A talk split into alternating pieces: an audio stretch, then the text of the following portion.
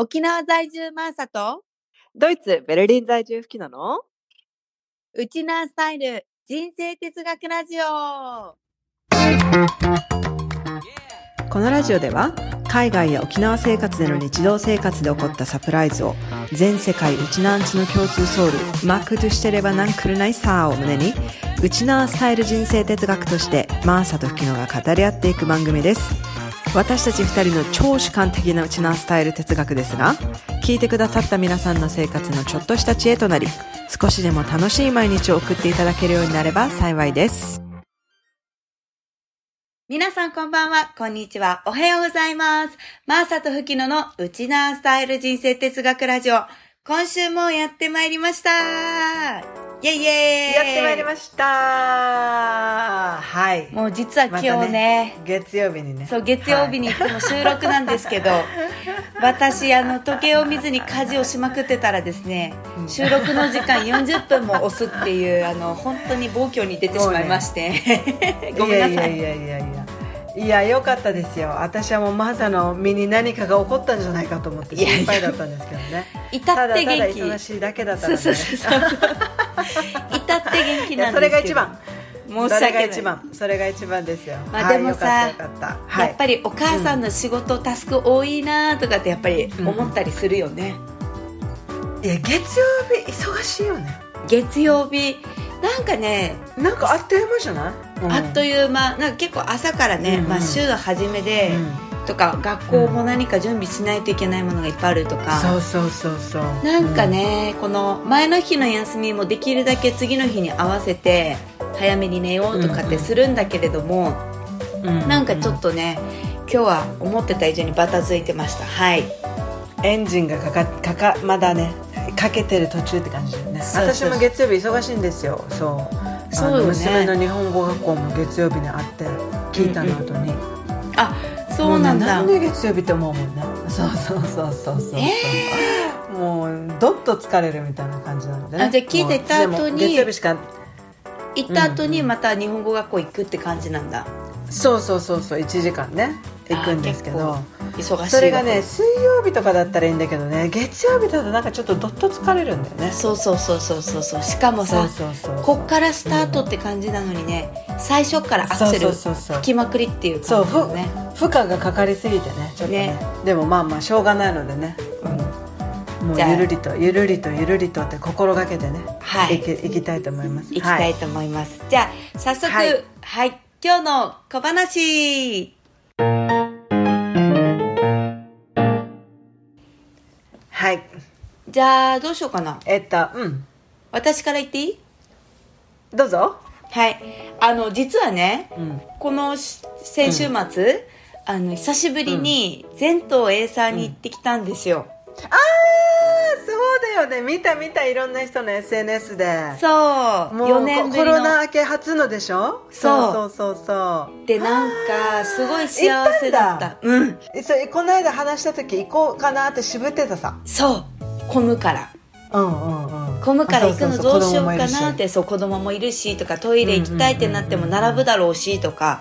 でいろいろ考えてお店終わった後にっていうのもいろいろあったんだけどちょっともう楽しんでみようかなと思ってもうお店あそう。をうんうん。そうそう。ちょっとうん。2時間だけ早く閉めさせてもらっても予約が入ってなかったかうらんうんうんうんでうんうんうん。あの友達家族もね2組ぐらい行くってなったんでみんなで行こうかってないってで私もうんうんうん。こうすっごいその日混むので、まあ、なんて言うんだろう、うんうんうん臨時駐車場みたいなのがこうエリアで設けられててそこから無料のシャトルバスで会場まで行くんですよ、だからまああったあったあった。そうそれに乗ってそうそうそう行こうと思って、うんうん。そしたらなんかたまたまうん妹たち家族が実家に泊まりに来る日で、いとこたちもみんな来るから、上の子は私は上、あのうん。いとこと遊びたいから行かないって言ってであそう。そう、ん。下の子も最初渋ってたんだけど、えー、なんか花火見れるよとか、なんかたこ焼きも食べれるよとか、エーサー見れるよとかめちゃくちゃ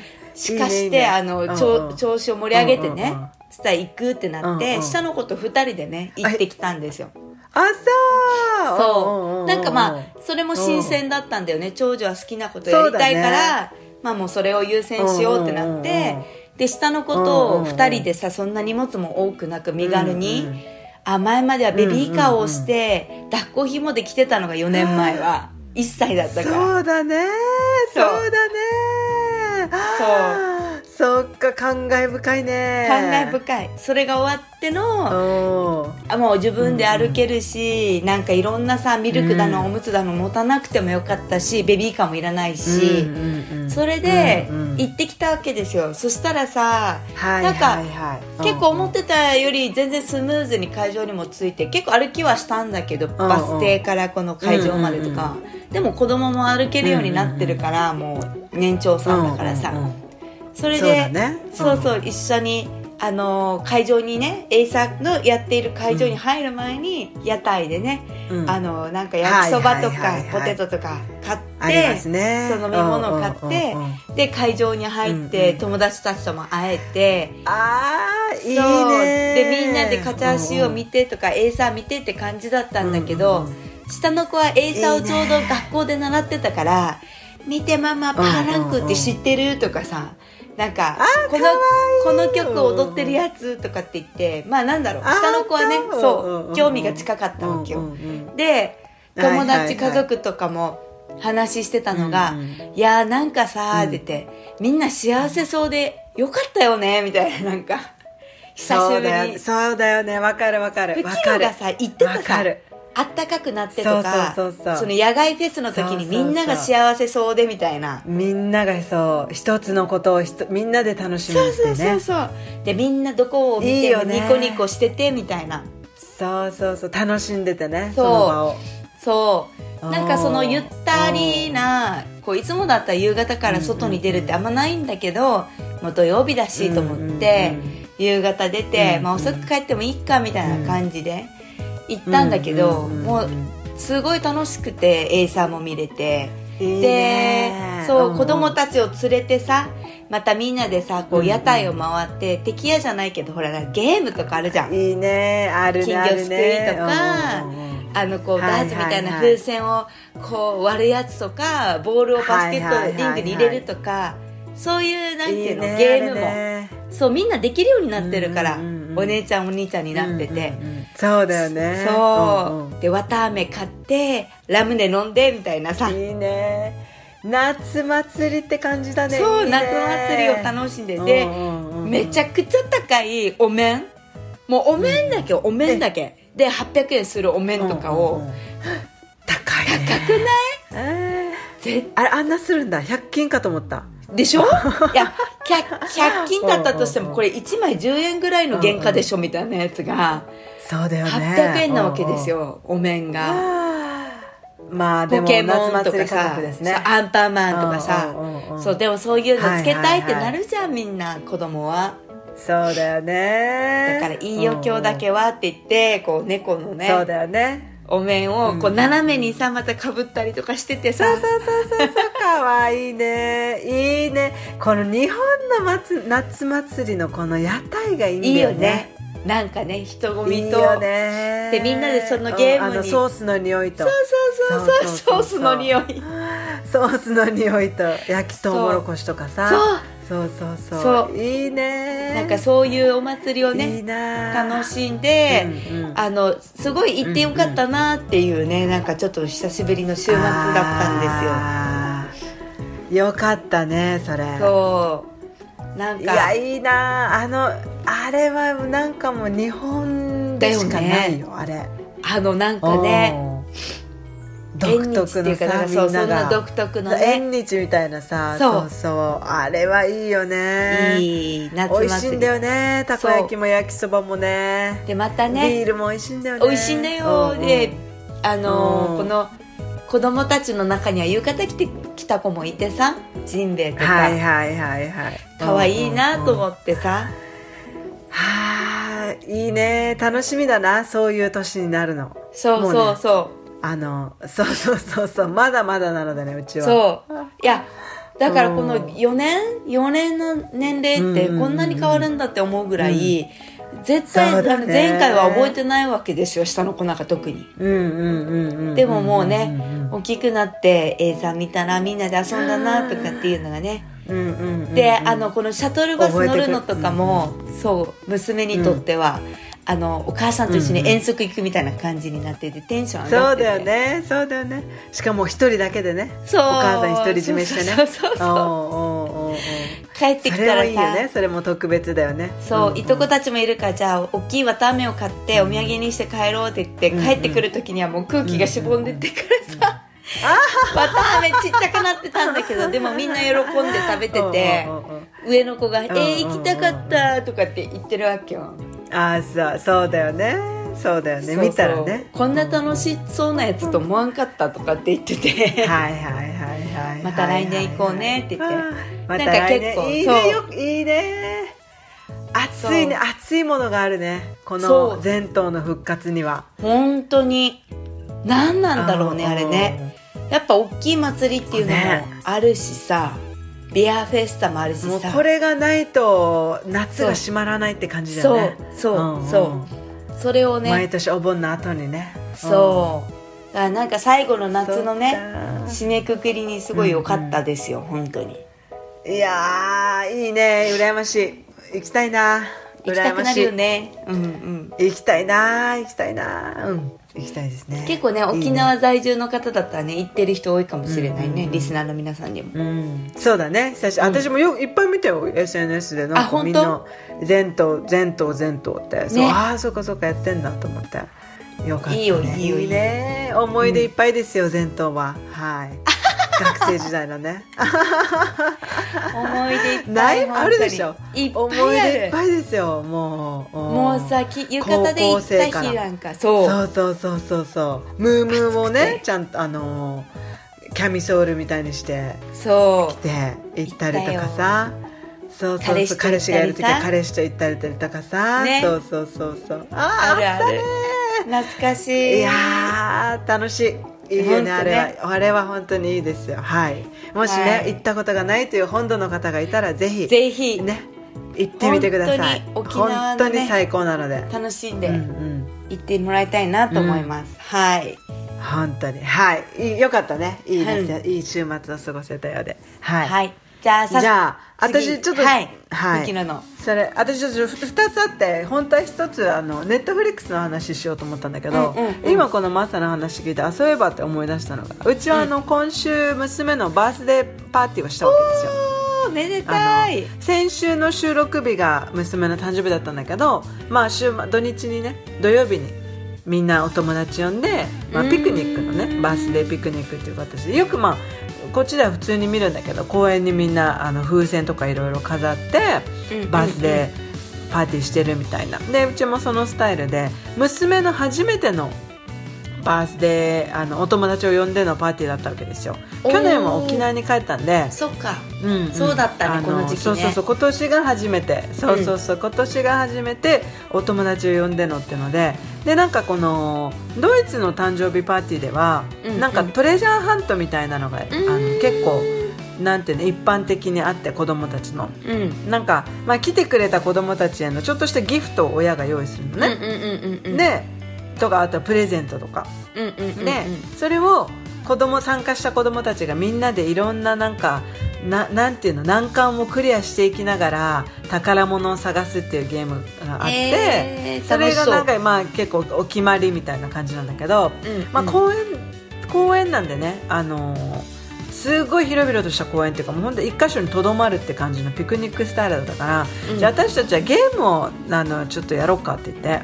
うん。あのゲームを準備したわけですよ、はい。まだ3歳と 2, 2歳2歳半とかの子供たちうんに、うん。であの一つはなんか輪っかをねあの床に地面に置いてうんジャンプしていく、おー。でもう一つはボールをはあの段ボール大きい段ボールを準備してゴールする、うん。でもう一つは縄跳びをねあのゆっくり上下させてこの通り抜けるっていう3つのチャレンジをしたら、うん。みんなで、あのーみんなに宝物があるかもよみたいな感じで楽しそう。あのもうね私の頭の中ではめちゃくちゃ楽しいっていううんうん。プランがもう出来上がってたわけですよ、はいよし、まず一つやってその次はこれしてこれ次はでもね、甘かった。私の考えが。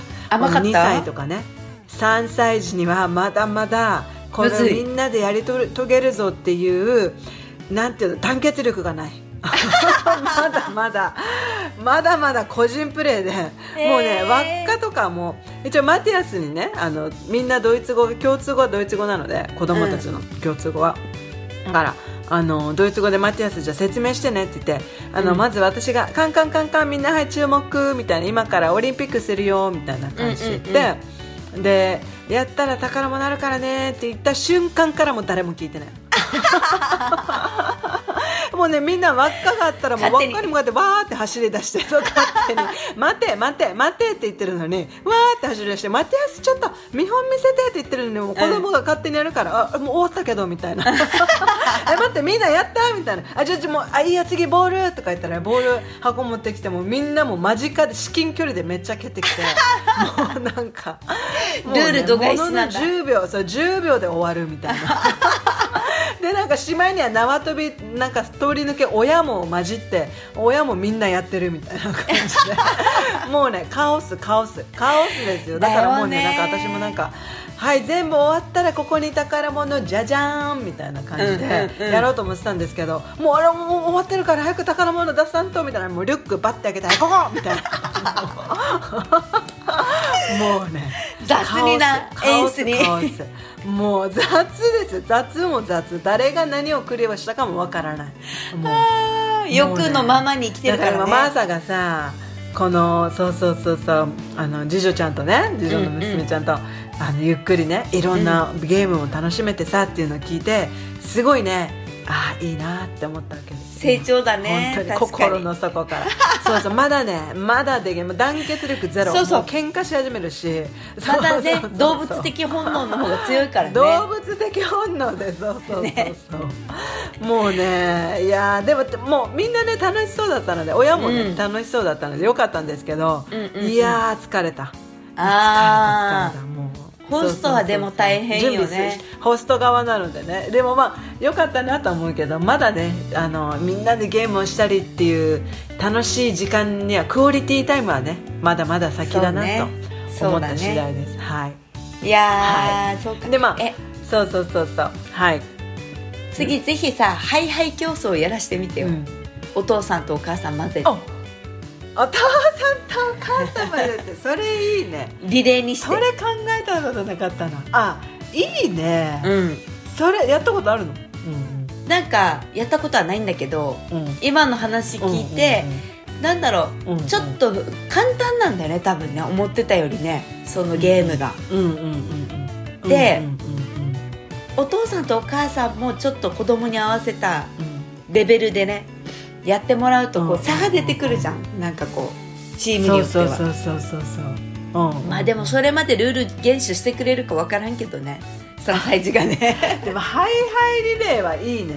ハイちょっとハイリレー聞いてくれるかな。そうそれよちょっとねこれからまだ誕生日続きなんでね。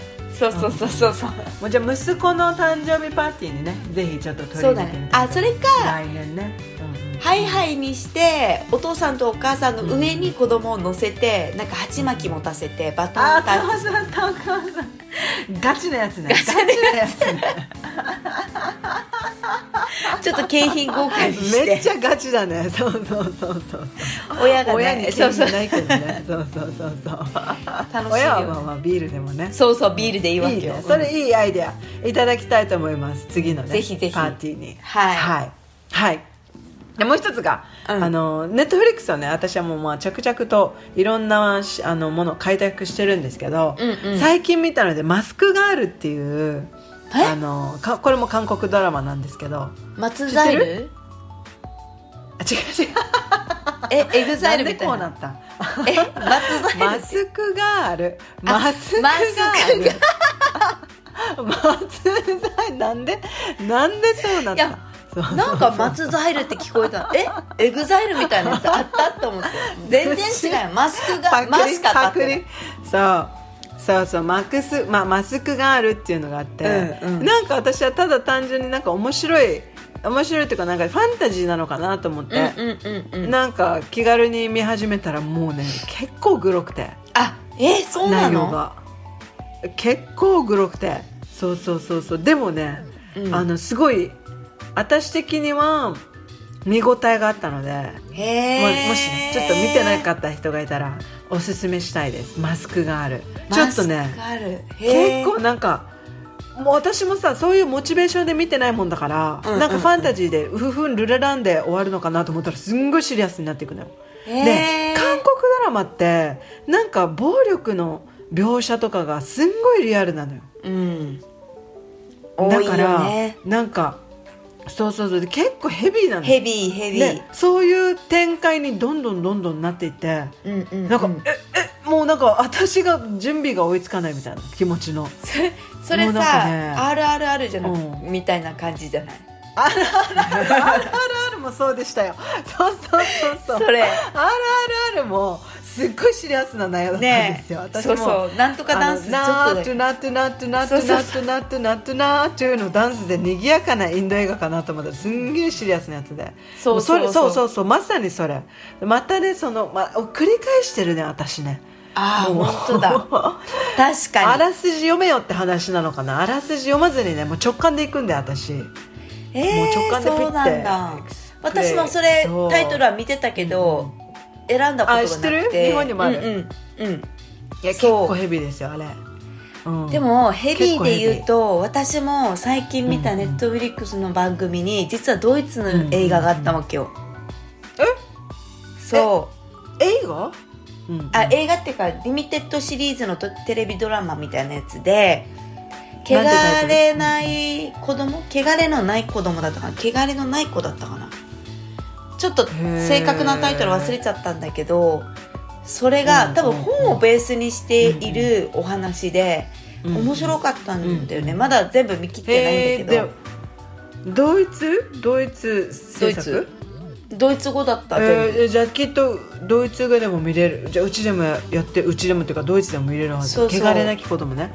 うん。今ね汚れなき今もう一本見てるのがあってそうそれが終わったらじゃあ見てみよう見てみて。で今見てるのはシリアスよそれは、うん。一応言っとくけど。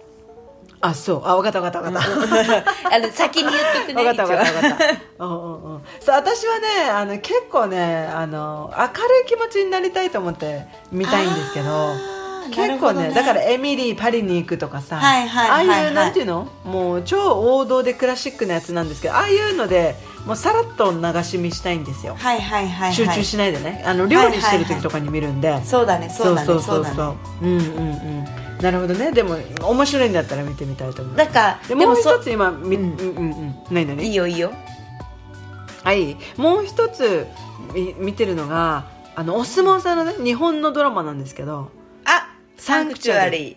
あれ面白いよね。そうそうそう。見た？見た？見た？見た。あれは結構周りでもも評価が高かった。あうん。あそう。私今最近見始めたあれ。まだね3話目とかなんですけど。面白いよあれ面白いね、うん。面白い。もうね1話目から面白かったんでね。面白かった。あのあの x ジャパンの歌が死ぬほどうまいっていうシーンとか もう一人で歩けない あのお相撲さんカラオケ上手のねくだりがねちゃんと描写されてたよね。そうそうそうそうそう。そうもうねすっごい面白い。おもお相撲さんの世界とかねうん。面白くて。いいね面白かった。あれは,、うん。あれ今あみんなみもう見てほしいなと思ってたんですけどあれマースもは面白い。見たんだね、うん。うん。早くシーズン2出ないかなとか結構キャストの人たちは本当のお相撲さんなのかとかそうどどういうレベルのお相撲さんなのかなとかはいすごい調べちゃったりしましたよ。ああれは。あ余韻が残ってたんだね。じゃあうん結構、やっぱり番組の構成もすごい良かったもんね。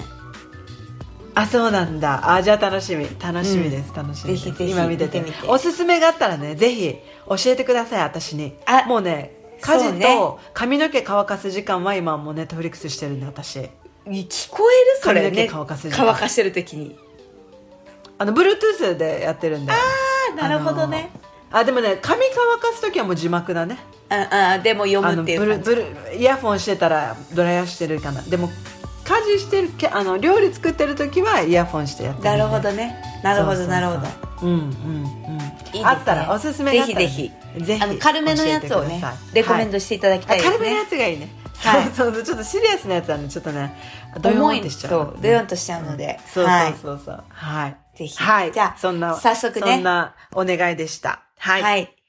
早速じゃあ今日のね、本題に行きたいと思いますが、今日の本題は、はい。潜在意識をうまく使って無敵な自分になろうという、ちょっとね、はい。はい、うん私が今、あの、いいねまさしく影響を受けている、あの、ブームからのお話をちょっとね、テーマにしてみましたっていう。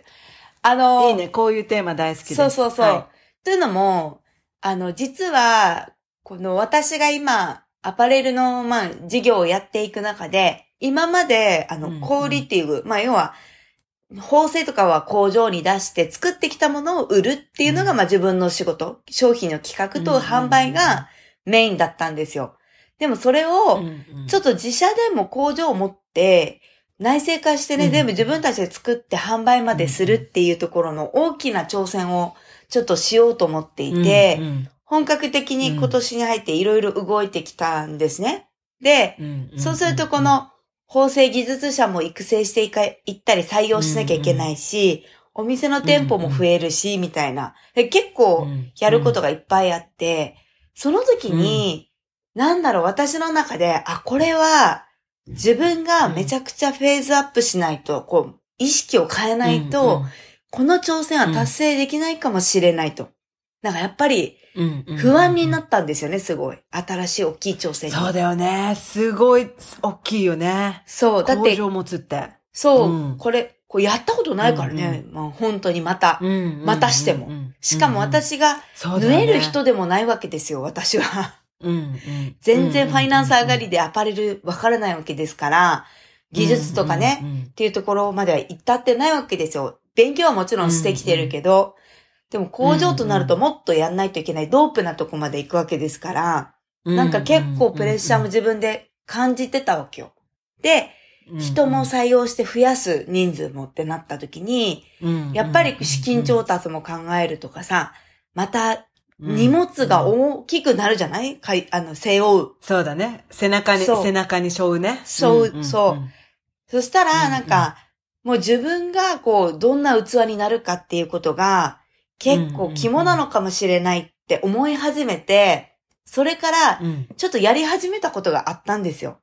それはまず、はいはい。1個目が自分よりも大きい会社を経営しているような社長の人たちに会って、どんな風にしてこの会社を大きくしていったのかっていうのを、まあ、聞きに回るっていうのと、はい。もう一個がうん、あの、この、なんだろう、その人たちからのヒントを元にね、あの、少し自分のこう、意識を変えなきゃいけないっていう課題が見えてきたので、本屋さんに行って、その意識をどうやったら変えられるのかっていう、まあ、潜在意識にアプローチする本を、まあ、買いまくって、今、オーディブルでも、毎日のように隙あらば聞きまくってるわけですよ。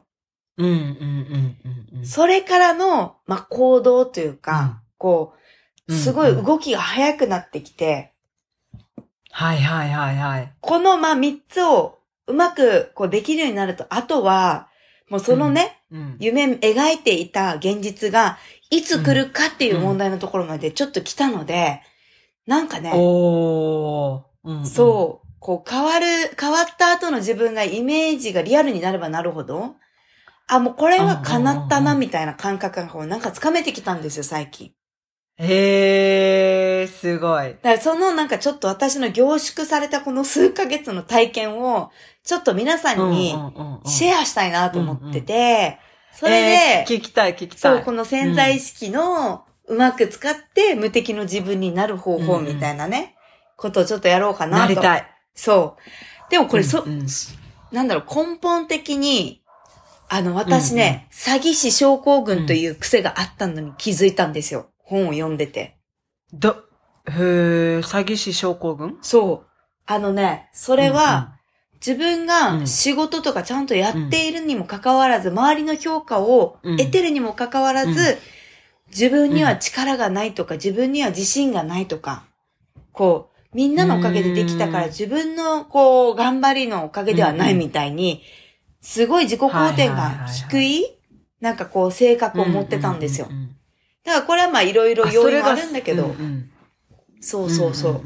なんかこういうのって多分、それが詐欺師症候群っていうの？そうなのよ。自分に対して詐欺してるってこと？うん。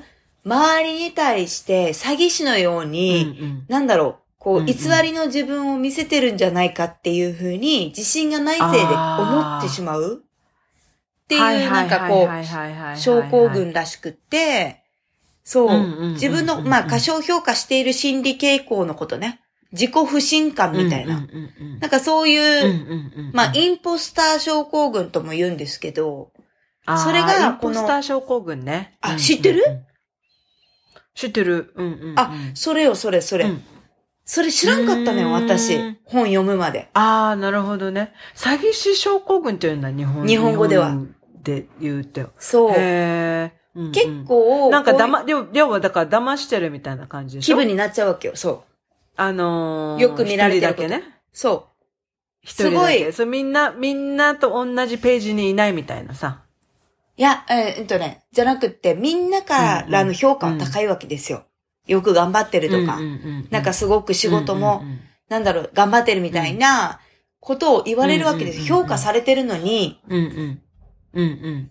評価されてるのに、自分は本当はそんなんでもないのに、そういうふうに見せ、見せてるっていうか、自分の評、ああ。なんだろう、自分自体がすごい、うん等身大ではないような感じが、か過大評価されてる気分になっちゃうというか、はいはいはいはいはいはいはいはい。結構この、それが私強くって、それでね、うんうんうん。いつまでお前は、こう、もう中学生み、あの、もう中学生なのに、いつまで小学生みたいな態度を振る舞ってるんだって、こう、経営者のね、先輩から言われたこともあったわけよ。うんもういい加減、うんうん。まあ、要は大人に、うんうん。大人っていうか、こう、ちゃんとやってきてるんだから堂々としなさいっていうか、うんうんそういう結構周りから言われてはて、なんか不安げに見えるよ、いつもみたいな。あ、やっぱり出てるんだ、うん自分が、こう、謙遜と思っていうんうん言ってた言葉とか態度は、うん。自信がないっていううのがもう、スケスケだったっていう。はいはいはい。自分に完璧主義者がなりやすいらしくって、それ。ええうん。だから自分に厳しい。わけよね。ああ、なるほどね。まだまだって思っちゃうね。だまだ。うん。だからみんなが見てるのは私の偽りの自分で、本当はまだまだできてないんだよ、みたいな。そういう思考回路らしい。あーあー、はいはいはいはい。わかったわかったわかった。うん。そうそうそう。なんかこれって結構リスナーの皆さんでももしかしたら完璧主義なお母さんとか、なんか仕事をすごい、こうみんなの目を気にしちゃってね、すごい頑張っちゃうお母さんとか、いたりするんじゃ、まあお母さんに限らずね、いると思うんですけど、私もまんまとうん、それで、なんかこのマインドをそもそも変える必要があると。はいはいはいはい。これ理由が、この潜在意識っていうのはこう無意識、なんだろう。潜在意識はさ、ほら、私たちが意識的にできることさ、ラジオで私喋ってる時とかも、あできるだけ、あの、いつも引きのにあの、声のトーン疲れてる時バレてるからねって言われてるから、あ、ちゃんと上げて喋ろうとか。それはなんかちょっとコントロールするじゃない、はいはいはいはい。あとはほら、うんうんイケメンを目の前にしたら可愛く見られたいから、すごい笑うとかさ、あるじゃん。うんえーないそういうの。はいはいはいはい。イケメンね。はい、はい。なんかこう自分が、いやー、イケメンって私わかんないからな。え、じゃあ例えば、なんかでもない、ね、わかるよ。インポスター症候群わかるよ。あのー、本当はすごい、あのー、だ、よくまあ、うんうんうんママの例で言うと、本当はすごい、もう疲れてて、うん。うんもうボロボロで、いろんなところにもう、もうそれこそ崖から落ちそうなぐらいなうんうん。精神状態なんだけど、他の人に会うともう全然大丈夫とかって言ってるんですね。あ、だ、わかる、辛いよね、とかさ、あのーわかる、うちの子もなんだよね、辛い辛い、ははは、みたいなで。も家帰ったらね。笑い話にしちゃうんだけど、実はもうものすごいうん落ちてるみたいなさ。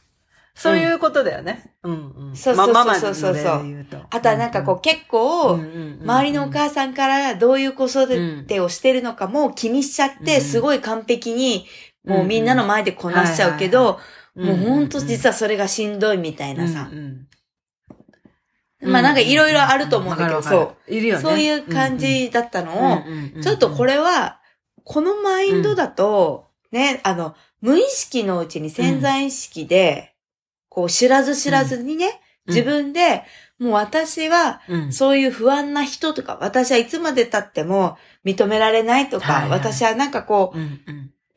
完璧じゃないとダメなんだとかっていう、もうそれを植え込みすぎてるんだよね、うんうんうんうん脳みそから。心も全部。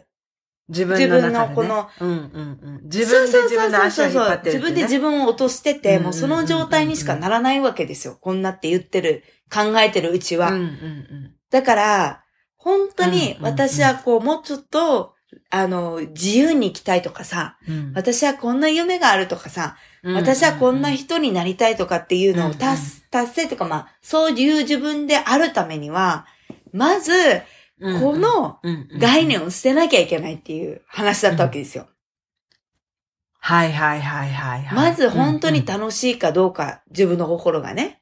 とか、例えば、ちょっと不安なことの要素があったとしても、もう完了形で私はもう、あの、いい女になってるとかさ、私はもうこれでいいお母さんであるとか、私はこの仕事の成功はもう何年後にできたみたいな。っていうのをこう言い続けなさいみたいなのがこう結構、いわゆる引き寄せの法則でもあるんだけれども、私が読んできた本は精神科医がこう書いてる本だったので、なんだろう、その脳波のことだったりとか、そうそう、意識を変えるだけでも行動が変わるとか、なんかそういうの裏付けられてるのがあって、すごくスッて入ってきたんですよ。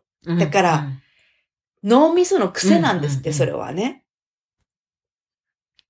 そうだよね。そう。すると、やるトライアルみたいなのは、ちょっとでもいいから、私が例えば、あ、これから大きい事業をやります。お金、補助金だったりとか、まあ、借り入れとか、貸し付け、なんだろう、この資金調達うまくいくかなとかさ、人を採用しても、なんかうまくやっていけるかな、経営者としてとかさ、なんかもう一店舗出して、うまく会社回るかなとかさ、そういうの全部、不安でしょ？だよね。これを全部、いや、私できたという状態に言い換えなさいと。もう常にね。はいはい。この不安な要素の目が出てきた瞬間叩けと。いやもう大丈夫できてるから。できた後のことを妄想しなさいだったわけよ。うん。うん。はいはいはいはいはい。こうなってたいっていうね。うんうん。たいではダメなのよ。こうなったっていう完了形。はいはいはい。こうなったっていう完了形がいいんだって。はいはいはい。なってたいは、なってたい状態しか来ないらしくって。なんかあれだね。お月様にお願いするときの言葉みたいだね。あ、それみたいな感じ。そう、新月にあのお願いするときは、完了形でお願いするんだよね。それそれそれ。お金持ちになっていますとかさ。もう、そう、な、夢をこれなったっていう。の、そう。叶えてます具体的にね。そうそうそうそうそうそう。あ、そうなんだね。そう。これを常に常にっていう、そしてあとはまあ、ピンと来た時にはもう動けっていう、考える前に動けだったのよ。そしたらこう物事がどんどんどんどんその、いい頭のヒントで回転していくから、いい答えがどんどん出てくると。そう。はいはい。だからそれ、それで人生がこう目の前のことがいいことばっかりを拾うようになる。ほら、私たち、ラッキーナンバーの車の話したじゃないはいはいはいはいはい。うんうんうんうん。あれみたいな感じで、あ、竜の雲見た、ラッキー。7番の車見た、ゾロ目見た、ラッキー、みたいな。4番見た、集合例ついてる、もういけてる、みたいな。はいはいはい。っていう、このラッキー、幸せなことばっかりを拾うようになると、もう、自分の状態が変わっていくらしくって。うん。早いらしいんだよ、そっからが。うんうんうんうん。でもな、これね、私は。で、それを実体験あったの？うん。あったんですよ。はいはいはい。あったんですよ、これ。うんうん。あの、実は、あの、この工場を作る上で、今のお店ではとてもじゃないけど、ちょっと狭かったんですよ。で、引っ越し部もついている年だったので、もう一店舗探してみようかなと思ってて。で、物件をすごいめちゃくちゃ探してたんですけど、条件に合うところが全然なかったのよね。はいはいはい。で、またまたあの、私も占いとか好きだから、言われてたのが、え、結構実は、浦添というね、あの、那覇と今の私が住んでる宜野湾の間ぐらいに、いいところ見つかるよと言われてたのよ。え？誰によ？占いの人に。占いの人に？すごいね。うんうんうんいや、で、もさ、でもさ、うん。まあ、とはいえ、本当にとか思ってたわけですよ。はいはいはいはいはい。な、あるでしょ？まあ、占い、うんうん信じたいけうんど、うん占いだしなとかもあるじゃない？現実的じゃなさすぎたりしたらね。そうそうそう、とか、なんかそれ、れが自分がいけるって言われてても、ね、今年調子いいと、ゲッターズ飯田さんに言われてたとしても。本当かいなみたいなこともあったりはするじゃん、うんその日常では。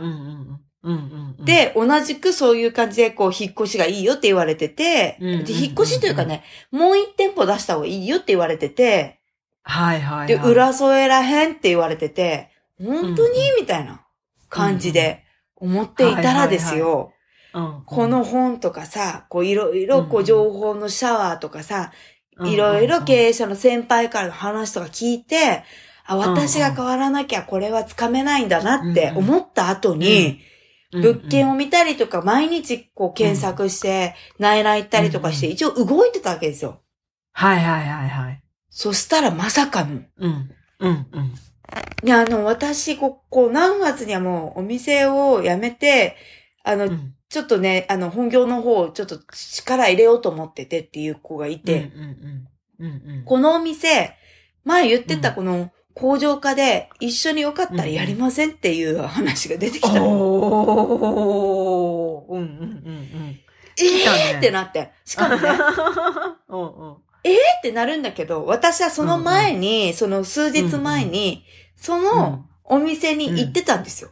で、めちゃくちゃ、ここ立地いいな、なんか駐車場も6台も止められて、なんすごい隣みんなね、こう、デパートとかもつあって、いいなうんみたいな感じで、思ってたところだったんですよ。でもうんうんまあ、うんお店やってるからと思って友達い。が。うんうん、そんなことももうと頭になかったのに、まさかのここはいで、ってなって。うんうんうんうんうん。もう全然今までのところより条件めちゃくちゃ良くて。うんうんうん。しかも、出る前に言われてるから、一番目じゃん、うんうん申し込み。そうだね。うんうんうん。あ、もうだから、あ、もうこれ来たわと思って。これ、確かに確かに。チャンスの神様の前髪来たわと思って。前髪は、そうそうそうそうそう。もうむしり取る勢いで、そうそうそう、やりますってね。うんもうや、やりますって言って。うんうん、やりましたよ。そう、やりますって言って、あ、もうこれうんは絶対逃しちゃダメなやつだ、みたいな。なんかそういう、えーあ、でもそこでピンってきたのね。うんうんピンって来た、あ、来たよ、これ、うんうん来たよ、みたいな。はいはいはいはいはい。あれ言ってたやつ、もう来たよ、みたいな、なんか、そういう感覚あるよね。うんうん。あったんですよ。うんでしかもいいねうん。その後に、結構その工場を作る上でやっぱり技術者がね、最初でね、できる人がいる、うんうん経験者がいないと回らないじゃない、すぐには。うんうんうん。その経験者の人、どうしようかなとか、ちょっとだけ研修を受けてもらうにしても、受け入れ先の工場がなかなかちょっとなーって感じだったのが、うんうんもうそれも今日ですね、見事にバッチリ契約を結べまして、ええー、来てるねワクワクしちゃう。来てたんですよ。うんうんうん。そう。いいね。うんうん。その方も、なんかいや、うん。あの社長に、その工場の社長に会ってもらったら、うんうんいや、めちゃくちゃ縫えるじゃん、みたいになって、あ早いよ、みたいな。みたいな早いよ。早いよ。うんうんうんうん。あやばーってなってて、いいねうんうんもうんうこれは、うんあの、行くしかないやつだな、みたいな。あ、なるほどね。いいね。これ今ね、私、あの。こんな全国ネットというか、誰がも聞けるラジオで、まだ、お金も調達してないのに、もうできるって言ってますからね、今私は。はいはいはいはい。いいね。いいね。できるよ。できるよ。いや、なんか、だからちょっとこの感覚がつかめたから、うん私はさ、うんうんうん欲張り出しまして、最近ね。いいね。うんうんうん。そう。あ、うんもうこれ、大きい家に引っ越さんといけんな、みたいな。そう。うんうんなって、娘たちと話したんですよ。ねえ、引っ越すの？これさ、夢叶うかもしれないから、どんな家住みたいって話をしだしたわけよ、娘たちと。何歳の時になったらがいいとか。うんじゃあちょっと、あと4年後からぐらいを見据えて、4年5年後。その時にはもう一人部屋がいいよね、とかさ、子供たちね。はいはいはいはい。で、私は、お家の中に大きいプロジェクターがあって映画見るお部屋欲しいんだけど、どう？とかさ。はいはいはいはいはい、はい。あと、、ワンちゃんもいたらいいよね、とかさ。ええー、本当うんうんうんうん。そう。さらにさ、私はさ、その時にいてほしいパートナーゾーンまでさ、超リアルにさ、はいはいき始め出して。でも、す想像できた？うん。おい、じゃあ来るよ、来るよ。想像できたら来る。今までほら、想像できてなかったでしょ、マーサ。でも、具体的に吹きのがうん私に、ほら、うんうん当てがってくれていたさ、お楽しみ会でね。はいはいはいはいはい、お楽しみ会で桜井翔覚えてるのね。あらそうそっちを覚えてるのね。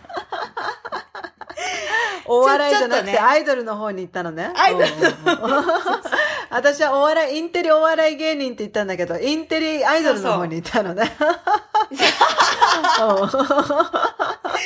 まあでも、あの、どっちかっていうと、顔の感じとか、あの、うんうんうんうん。そういう感じはないんだけれども、はい私はでもクリエイティブインテリの方がいいなと思ってて、今。はいはいはいはいはい。カメラマンとか、デザイナーとか、なんだろう、うんうん。こう、設計士とか、なんだろう、うんうんうんうん。ちょっ、とクリエイティブな人、はいはいはいはいはい。もう自分でちょっといろいろややれるような、うんうん。世界を持ってるような感じの人、あの、あとは作作家とかでもいいかなと思ってて。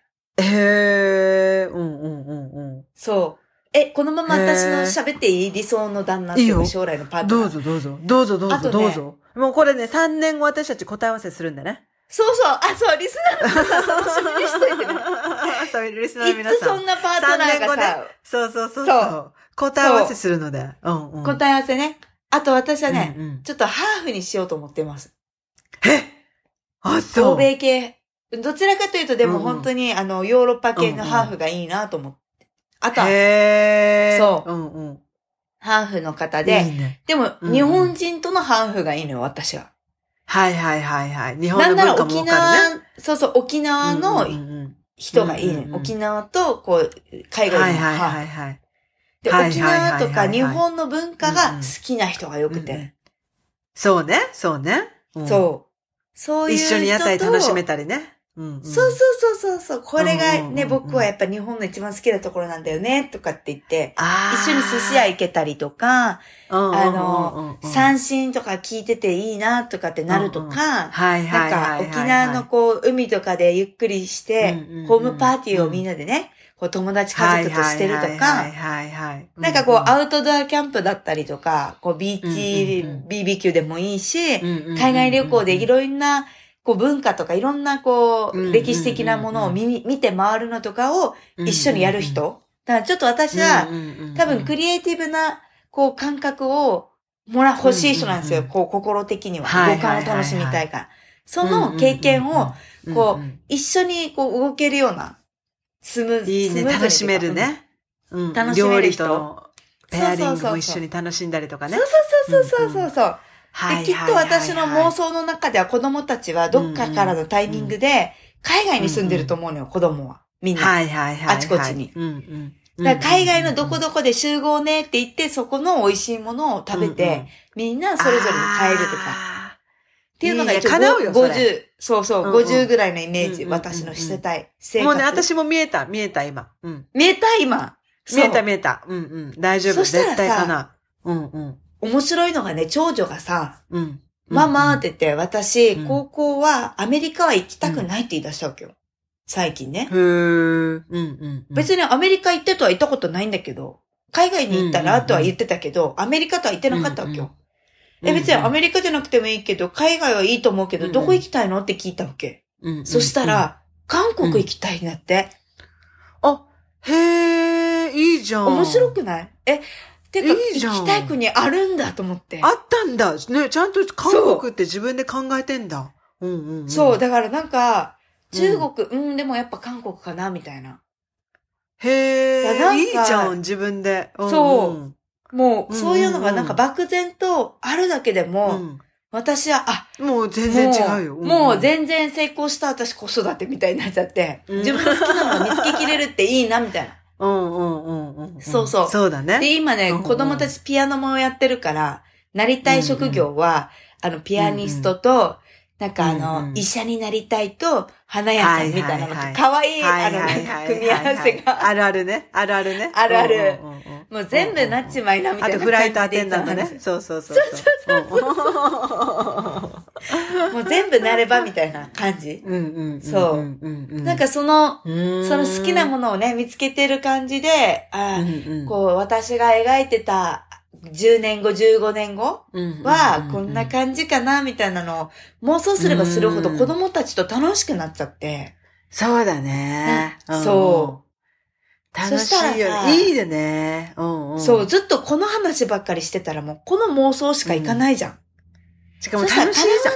とか叶えられるかとかの話じゃなくて、もうこうなるからみたいな、そうそうそう。ところまでこうなるために動き出すからね。そうそうそうそうそう、じゃあどこの場所に家借りれるとかうん住めるのか。ちょっとドライブしながら見て回ろうかってなったらさ、エリアを探すようになったりするじゃん。不動産とか、内覧も。。あ、いくらぐらいか、なるほどね、うんみたいな。っていう話を子供とすればいいんだなと思って。なるほどね。いいね。でも下のそれをね、祭りに行く途中で私、下の子と話してた時に、下の子、が、ママ、うん私はお金持ちの家に住みたいですとかって言われて、他力。おーみたいな。う んもうママに、ママに何か、何か言ってるよ。うんママに何か言ってるよ。もうママになりきになれってことね、と思って。そうそう。何き。お金持ちなれってことね。はいはいはいはい。うんおおと思いながらも。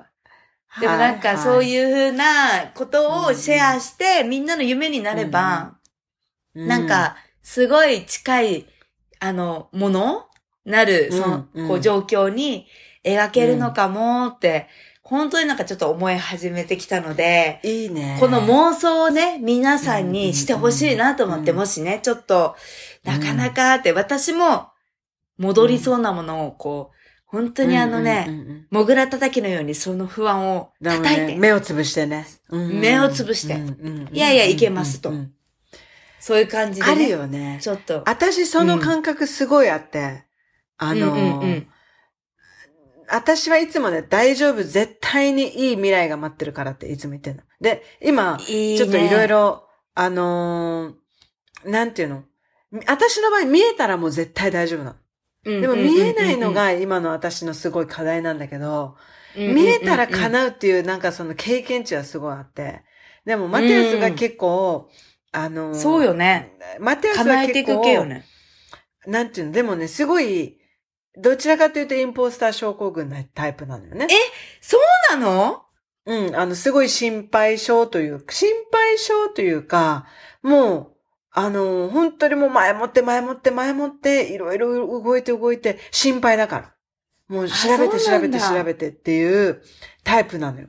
でも私がいつも、へー私何にもしてない。何にもしないの、私。でも、うんうん。例えば、今、やらなくちゃ、子供たちのためにやらなくちゃいけないことがあるんだけど、うんうんそれを。ね、私も絶対に大丈夫。いいことが見つかるからってしか言ってない。うんで でも、でも私もちょこちょこ動いてはいるんだけど、でも絶対にいいのが来るから大丈夫って言って。でもね、マティアスもすごい心配で心配で、あの、もう動き回って動き回って、心配で、心配だから動き回ってる。でも私はもう絶対、うん来るから大丈夫って言って、あの、調べ、私も調べるから大丈夫って言って、でもやっぱり決まったのよ、いいものが。いいものが見つかって。あすごいちょっと今詳しくは言えないんだけど、そうそうそうそう。だから、ほら言ったでしょ？って言って、大丈夫。私たちついてるからって言って。で、このね、いや、すごい。あのーこのマインドね、いつかのエピソードで話した中国人の友達がいるんだけど、あの、すごい強い友達？はい、はい、はい。あの子もね、そのマインド。そうそうそうそう。なるほど大丈夫。私はついてるから、何があっても大丈夫っていう、大っていうマインドの人なのよ。でもね、この人たちもやっぱりね、ついてきてるのよ。なんかあの、うん。もともと文系だったんだけどゲットしてるんだね。そうそうそう、その子たちは。で、なんか IT がいいかもなってピンってきて、IT 自分たちで勉強して、へー今この IT の、あの、まあ、旦那さんがね、IT の会社に就職して、もう、ストックもも、株も持ってるから、それでなんかすごいお金入ってきて、ほら、ついてるでしょ？みたいな。そうそうそうそう。すごい。だからね、こういうなんかポジティブに、なんていうの、絶対的に自分を信じるっていうのは、うん。あの、なんとなく、うん、わかる気がする。うんでも、付近は確かにう。そういう感じうんが、私はずっと印象である。昔から。あ、本当？お昔からそうだっけ、うん、うんうん。でも昔から。なんだろう、私の場合ね、あのあんまり心配しすぎてない？心配はあんまりしてない。心配してなくて、うんそのマサの話聞いてて思ったのが、私はたまに自信がありすぎるところが、あの、ダメだって思ったあ、の。なんか、そうなの？あ例えば、あの、そうそうそう、私もね、椎茸占いを久しぶりに見て、マーサと話して、うんまずはイメージを膨らませるんだよって言って、で、8月が、うん。あの、うん私の場合ね、もう1年の中で一番のラッキー月だったのよ。もう8月は何やってもうまくいきますみたいな。そうかと思って8月を迎えたわけですよ。よし、来るぞ。うん来るぞ。絶対大丈夫だ。何、何か来るぞってやってたけど、何にも来らなかったんですよ。だから、やっぱりね、やっぱりね、あの、イメージができてないから、どんなことをしたいっていうマーサみたいに。なんか、やっぱりね、これ、これがしたいっていう、ワントを持たないと、うんあの、うん来るものも来ねえんだなって思って。そうそうそうそう。あと、来てるのに気づけないんだよね、多分。そうそうそうそうそうそう。あの、キャッチできないんだよねこれが絶対にしたいとかさ、今私ないんで、そういうのが。それが今の私の悩みなのよ。はいはいはいはい。見えないから。はい何、これが絶対にやりたいとか、自分のためにね。うんうんうんうんうん。ちょっと手一杯で子育てに。でも、うんうんうん。それが、なんか8月よし来るか来るかって思ってたら、やっぱりね、何にも来なくて。だから、な、このワンと、ワンとをね、クリアにしないと、ワンとだね。うん。ダメだと思って。そうそうそう。あ、もう終わっちゃった、私の、あの、ハイピーク、ハイピーク。ハイピークだ はいはい一年、一年のハイタイム終わっちゃったと思って。そうそう、逃したよ。うん。でも結構、この、うんうん。ウォントのやつって、うん確かに私もいろいろ質問されて何がウォントかなってなってから、家の引っ越しだったりとか、そうそうそう。ちゃんとパートナーのこと考えようとか、なんかどれぐらいの具体的な規模の会社なのかとか、うんうんうんでもそれも結構今まで思ってたそのスケールよりも大きくしたのよ、今回。イメージを。うんうんうんうん。うんうんや、それがやりたいことって分かったんでしょ？そう、しかもさ、んうんなんかこう、ん家を引っ越すにあたってはね、もうなんか、うんうんそれを後押しするためにこの話出てきたんじゃないかっていうぐらい、なんか最近、マンションうのんこう管理組合に入ってて、監査役なんですよ、はい私。はいはい。で、はいはいはいはいはい。マンションってさ、ほら、老朽化したらう、んお金を積み立ててて、それでみんなでみんなでね。マンションを修繕させましょうって話になるじゃない、うんそれが、うんうんうんなんか予想、設定されてた金額よりも全然足りないっていうのが最近分かり出して、はいはいはいはい。あのね、今からすごい3倍ぐらい高い金を払っていかなきゃいけないって話になっちゃったわけ、はい月額が。はいはいはい。結それって年構な金額になる間、ね。そう、うんうん。年間で言うと、1ヶ月分の給料ぐらい積み立てなきゃいけないみたいな話になっちゃったわけよ。おーうんうんうん結構でかいじゃない？でかいね。そうするとうんそうそう、2、30万とかの話になってたわけよ、こう、普通に。うんうんうんうんうんうんえ私、60歳までそんなってお金払わんといけんのって思ったらなんかもう嫌になってきちゃって。そうだよもうね。これ、次の家土地で買って、この家売るべきだなとか思っちゃってさ。はいはいはいはいはいはい。前まで、は、子供たちが巣立った後、一人で住むにはもうめちゃくちゃ広いから、いいかなと思ってたのよ。持ってても。でも、それで貸そうとも思ってたのね。立地がいいからとか。たださ、これは、あ、うんいや、ダメだ。管理費が高すぎるわ、みたいな。維持費が。むもっと、もっとフィナンシャルのね。フィナンシャル畑のものとしてね。もうこれなんか、あ、ピピピピピピ、あと、うんうん。あの、リミテッドまで、あと4年です。うんうんで、な、はい出たわけですよ、はいはいはい私の中で。はいはいこはいはい。れ、あと数年後のうちじゃないと市場価値が一番高くて売れないとかさ、はいはいはいはい、管理費がい安い時に売った方がいいとかあるじゃない。売売る時は。そのタイミングの時には子供たちも一人一部屋の時期になってるし、はいまたはいはい。その家を、大きすぎる家を貸したり売ればいいかと思って、はいはいはいはい。年でね、もし一人になりましたとか、大きすぎましたとかってなれば。うんうんうんうん。だからもうこれは見えた宿狩り作戦だなと思って、そいいね。いやー、だからそういうのがいいよね。そう、見えさえすれれば。すれればって。そう。見えさえすればね、本当に進んでいくと思うんで、潜在意識の中からね。妄想そうそうそうそう。うんうん、そうなんですよ。はい。うんうん。そろそろね、今日の、はいちょっともう私がめちゃくちゃはい喋りすぎたっていう回なんですけど、そろそろうんうんうん。うん、ちょっと今日のね、アンサーをはいまとめていきたいと思いますが、今はい。日のアンサーは、大いに妄想を大いに動いて、前髪をキャッチしろですね。神様のね、幸運の神様のね。チャンスの神様のそう。そう。前髪よ、前髪。もうわしづかみしろっていう感じで、はい。髪の毛抜けるんじゃないかぐらい。妄想ね。ほんとほんと。妄想大事。大いに妄想。もう、そう。それそれそれ。はい。もう身に染みます。そしたらねその言葉が。そうなんかうんハッピーになるしそのハッピーを家族でシェアしたりして、友達とかにももううんうん言っちゃったりしてもう後戻りできない状況を作るっていうのも大事だなっていうのも最近ね。自分をその道に置いていく、置いていくとね。そう。だからぜひね3年後、うん。4年後に私が今言ったパートナーあのちょっとはい。インテリ、インテリ ハーフクリエイティブ男子がクリエイティブ男子ね。はい、うん。はいはい。ハーフ男子。子があの私のそばにいたら、私は前髪をわしづかんだっていうことで、皆さんあのジャッジメントしていただけたらと思います。はい。楽しみですね。楽しみです。ははいい。いいと思います。はい。はい。ということで、はい。はいお後はよろしいようで、福田さん、い、つものよろしくお願いします。はい。えー、私たちの Google ポッドあ、グーあ、違う違う違う違う。ポッドキャストは Google プレイ、Spotify、Apple ポッドキャストで配信しております。もしも聞いてみて、あ楽しいなって思ってくださって、まだ評価をしていないという方がいたら、ぜひ、特にね、Spotify で、えーレビューを、はいレビューとか評価をいただけると嬉しいです。ただいま、えー年内30を目標にやっております。ぜひぜひ、はい。お力添えをお願いいたします。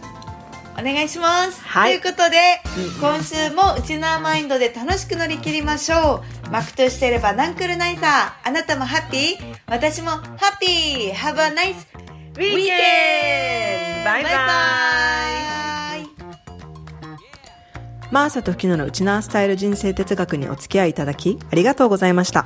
番組へのご意見やご感想皆さんの体験エピソードがありましたらぜひプロフィールにある E メールアドレスまで送っていただけると嬉しいです。2人のインスタではそれぞれの日常生活をアップしています。マーサのインスタはサマンサ野原 samantha.nohara 私、フキノのインスタは、フキノス、FUKINOS にて検索すると出てきますので、ぜひ遊びに来てもらえると嬉しいです。そして番組のインスタでは、二人のウチナースタイル人生哲学をアーカイブしていますので、ウチナースタイルアンダーバー哲学で検索していただき、こちらもぜひチェックいただけると嬉しいです。ではでは。